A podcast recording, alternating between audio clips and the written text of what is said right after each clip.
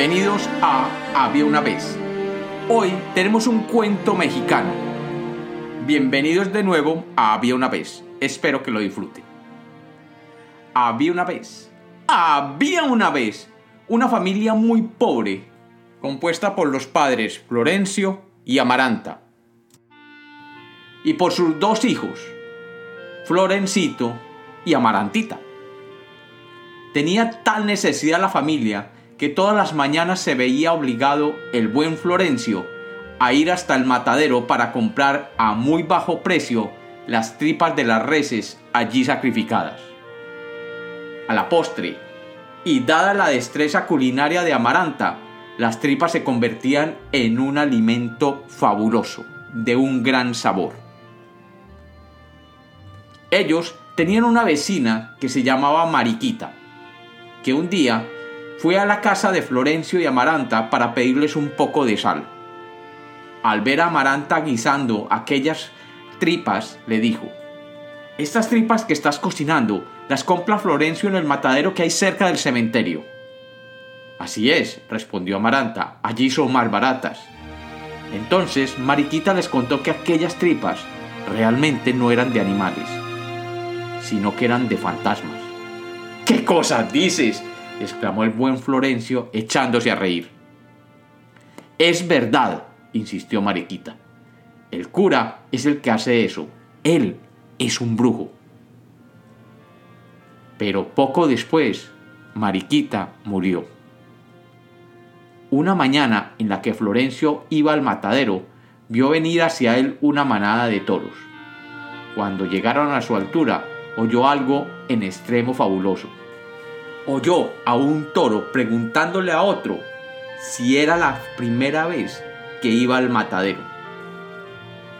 El otro toro le respondió que no, que esta era la tercera vez que lo mataban. Al poco rato vio pasar a una hermosa vaca, de cuyos ojos brotaban abundantes lágrimas que resbalaban por su hocico, y que lanzaba tristes suspiros de mujer atribulada. Florencio se dirigió a ella y le preguntó qué le sucedía. La vaca le contestó que lloraba porque estaba muerto, y le dijo además, ¿acaso no me conoces? Yo soy Mariquita. He muerto por haberles contado a ustedes que el cura convierte a la gente en reces. Entonces le contó a Florencia cómo el cura, todas las noches, iba al camposanto y mediante un extraño poder que tenía, convertía a los muertos en ganado y luego los llevaba al matadero para así enriquecerse vendiendo su carne. En cuanto llegó a su choza, Florencio le contó a su esposa Amaranta la conversación que había tenido con aquella vaca. Amaranta creyó todo lo que Florencio le estaba diciendo. Y este, después de contarle decidió ir donde el cura a preguntarle directamente si eso era verdad. A pesar de que la esposa se oponía, sin embargo, él continuó con su idea. Al día siguiente, muy temprano, se fue a la iglesia en busca del cura. Y Amaranta se quedó afuera esperándolo en la puerta. El cura recibió muy bien a Florencio y le preguntó que cuál era el motivo de su visita. Y Florencio, muy enojado, le preguntó, ¿Es verdad que usted convierte a los muertos en reses? El cura aseguró que aquello era una mentira, no era más que una patraña. Luego trató de sonsacar a Florencio para que le dijera quién le había comentado tal cosa. Al enterarse de que había sido la difunta Mariquita, frunció el ceño. Luego le preguntó a Florencia si había comentado con alguien aquella falsa historia. Bueno, realmente con mi esposa Amaranta. ¿Por qué? dijo el buen hombre. Aquello supuso el fin del pobre Florencio. Amaranta se quedó esperando mucho rato en la puerta de la iglesia, sin que su marido apareciera. Y pasó el tiempo. Y al final de la tarde, cuando ya caía la noche, vio un precioso toro negro con manchas blancas en el rabo y en el pecho que salía de la iglesia y se alejaba. Cansada de esperar, volvió a su casa. Y finalmente Florencio nunca regresó.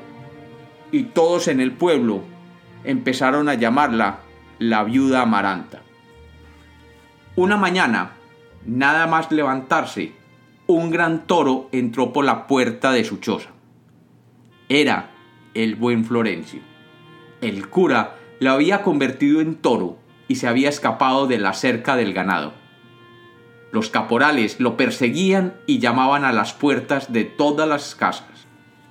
Su esposa lo escondió en la parte de atrás de la casa, detrás de unas esteras. Cuando se fueron, Amaranta besó y abrazó a su querido esposo, y éste volvió a recobrar su figura de ser humano.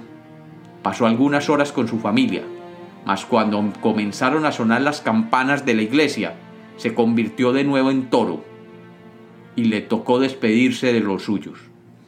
Antes de partir le dijo a su esposa que dentro de unos días se celebraría una corrida de toros, y él sería uno de los toros que se iban a lidiar. Al mejor torero se le darían 200 pesos en premio a su faena. Y le propuso a la fiel Amaranta que cuando él saltara al ruedo como toro, se fijara para que pudiera reconocerlo, basado en las manchas blancas de su pecho y de su rabo. Nadie se atrevería a torearlo, ya que él era muy fiero. Pero él sería muy noble y tranquilo si ella podía torearlo, y así se ganaría los 200 pesos del premio. Finalmente, Florencio besó a sus hijos y a su esposa y salió por la puerta, convertido en un toro. El día de la corrida, Amaranta, con una capa roja, se dirigió a la plaza siguiendo el consejo de su esposo. Se colocó cerca del ruedo y esperó la salida del toro con manchas blancas en el pecho y en el rabo.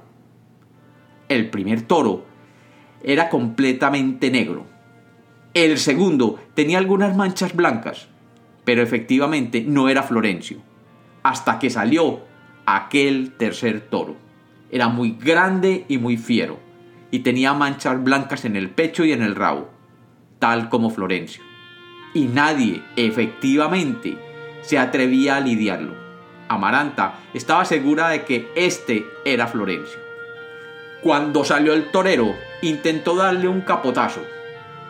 Y el toro le pegó tal embestida que lo echó por los aires, yendo a caer el hombre fuera de la plaza. Nadie más se atrevía a torearlo. Amaranta entonces bajó al ruedo. Todo el mundo que estaba allí la tomó como una loca, y el toro se abalanzó contra ella, pero Amaranta, impasible, le dio unos buenos pases, y la gente, asombrada, la comenzó a aplaudir, y siguió toreando, y toreando, entre el entusiasmo de los espectadores, y al fin, como le correspondía, Amaranta montó la espada, y con un movimiento certero le dio muerte a Florencio. Y dicen en el pueblo que Amaranta, que se ganó los 200 pesos de premio, a partir de ahí pudo seguir alimentando a sus hijos. Y muchos la vieron llorar durante años por la muerte de su esposo. Sin embargo, su esposo, el toro, finalmente tuvo paz al haber muerto por el bien de su familia.